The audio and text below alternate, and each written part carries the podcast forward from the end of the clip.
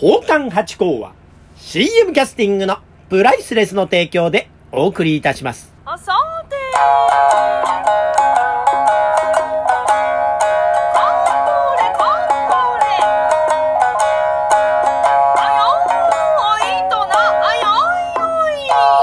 い。どうも、松野屋八甲でございます。水金土日の夕方6時は宝冠八甲よろしくお願いします。というところで、水金土日ということで土曜日の配信がですね、中馬さんの一人喋りが始まりました。ついにね、えー2年を迎えたというところでもう皆さんにも聞いていただいたところだと思うんですがね、いや、非常に1回目の放送から良かったですね。空気がほわーっと中馬さんならではのあの感じね、えー、私のこの、なんていうんですかね、このせっかちな喋りと違いまして、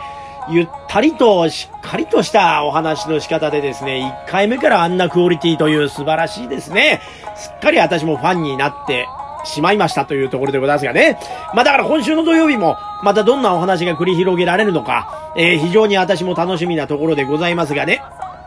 いやーでもね、えー、こうやって新しいこと始まるってのは嬉しいもんでございまして、またね、でもイベントがいくつかありますよ、私たちの方もね。浅草のね、あのー、なんですか、ビア座敷。これ人気なやつなんですが、これ8月の27日にあるはずだったものなんですが、これがですね、なんと、まあコロナ禍でね、人数が増えたということで、えー、中止になってしまったんですが、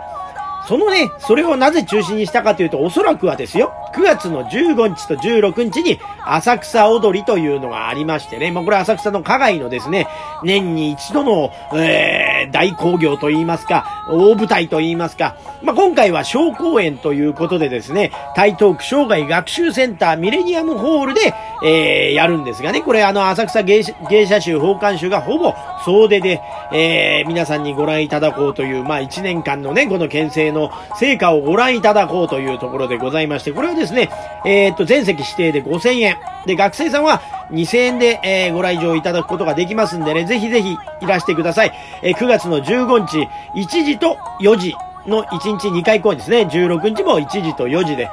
で、夕方の公演に関しましては、もう売り切れているようでございますよ。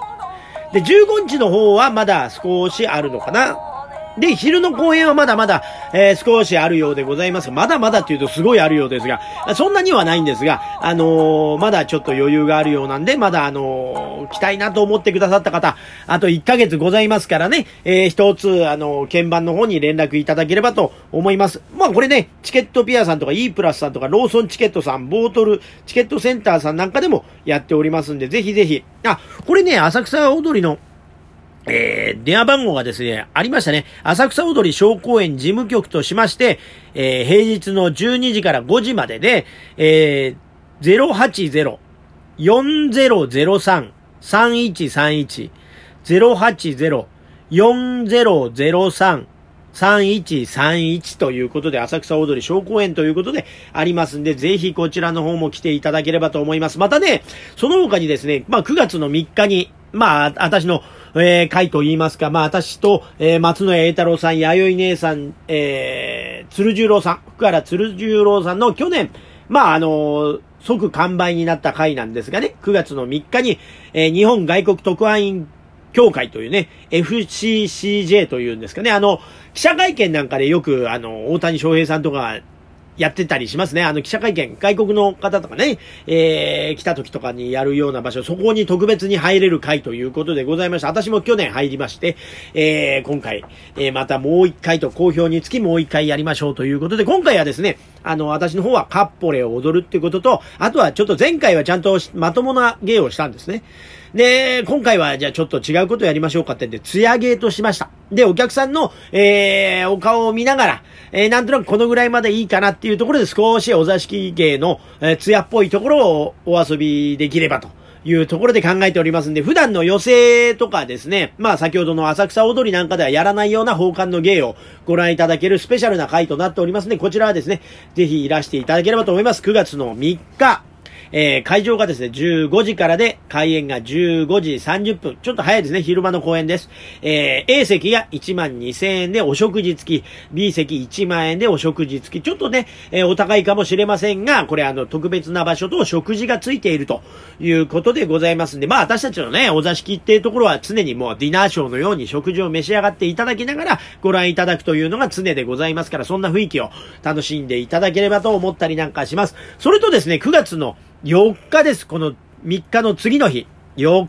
日にですね、吉原というとこがありますね。浅草の観音裏のさらに多くてね、その昔、こう、繁華街だったとこでございますよ。そこのにわかという芝居があるんですね。そのイベントというんですかね、吉原にわかという。えー、そこにですね、また浅草宝冠集米七師匠、七太郎姉さん八個、そして今回はですね、スペシャルゲストでですね、ピンクの電話のよっちゃんさん。ね、あとは、浅草の芸者集で最近入ってくださいました若菜姉さんが出演してくださいまして、なんかにわか芝居。まあ今回はですね、またお芝居を作りまして、短い芝居ですね、20分ぐらいの。芝居を作りまして、なんか皆さんに楽しんでいただこうと。このもね、えー、吉原の、なんかこの砕けた芝居ですね。話し家さんがやる芝居を鹿芝居と申しますが、奉還ってのはね、芸者集なんかとやる芝居ってのは、まあ、にわか芝居なんてことを言います。この発作の時期にやったりなんかしますんでね、これ毎年、あの、好評で、えー、やっておりますんで、ぜひぜひこちらの方はですね、まあ、吉原の、えー、にわかと調べていただくと出るんでしょうかね。これチケットがですね、私たち全くこれ関わってないので、わかんないんですが、あの、田沢先生、あね、あの、林の田沢先生とかがですね、あの、人間国宝の方ですよ、やってたりですね、あとは、あの、色物の芸人さんがいらしてくださったり、落語があったりと、非常に毎回楽しい回なんで、ぜひこちらの9月の4日ですね、浅草の吉原であります、にわかというのがありますんで、ぜひぜひこちら調べて来ていただければと思ったりなんかいたします。またあとね、予選もですね、今週末ですね、えー、土曜日、えー、13日にですね、まあ、7時から新宿末広亭さんで出させていただきます。そして、えー、来週の19日、また末広亭さんで7時から、えー、白山先生の芝居で出させていただきますという。で、9月のえー、またですね、昼席にですね、ちょっと一個お呼ばれしてるのがあるんですが、これまだあの、その、プログラムが発表されてないってことで、あの、詳しく申し上げられないんですが、上野の方でですね、えー、やらせていただくことがあるかと思いますというところで、今回すごくね、告知から入ってしまいまして、なんかこう すいません、なんかそんなことになっちゃいましたが。でね、これ、この間、まあ暑いですからね、あの、この間お客様がですね、あちこ、えー、私たちはこのジンベとか浴衣で来るから芸者集も奉還も浴衣で来てもいいよって言ってくださる方がいらっしゃって、これ嬉しいんですよね。この暑い時期にね、私たちね、涼しそうに見えましても、あの、炉とかね、車の着物着てますと、涼しそうなんですが、実際はですね、肌襦袢着て、で、あのー、長着というのを着、あ、長着じゃない、は、えー、長襦袢着て、肌襦袢、長襦袢、長着ですね。で、羽織着て、まあ、外を歩くときはコートとかね、そういうこと着たりしますから、まあ、4枚5枚着てるわけですよ。で、浴衣ってのはまあ、肌襦袢着ますがね、2枚。まあ、外に T シャツで歩くのと同じようなスタイルになっちゃうんですけどね、えー、気軽なスタイルってんで、これで行くとですね、非常にこれ、えー、楽でございます。やっぱね、うん、清掃にはならないんですが、お客様がそう言っていただけるとね、だからいつもはこう、お客様ってのはこう、薄着で夏場はね、いらっしゃるじゃないですか。えー、で、私たちは清掃ですから、まあ、あの、厚手のものを着てますよね。だからやっぱね、空調の塩梅が違うんですよね。え、旦那衆はもう寒いなってことになっちゃうんですよね。私たちはまだまだ汗かいて、えー、るんですがっていうことになるんで、その塩梅がすごく良くて。で、またこの間ですね、あの、うちわを使った芸があるんですよ。お遊びが。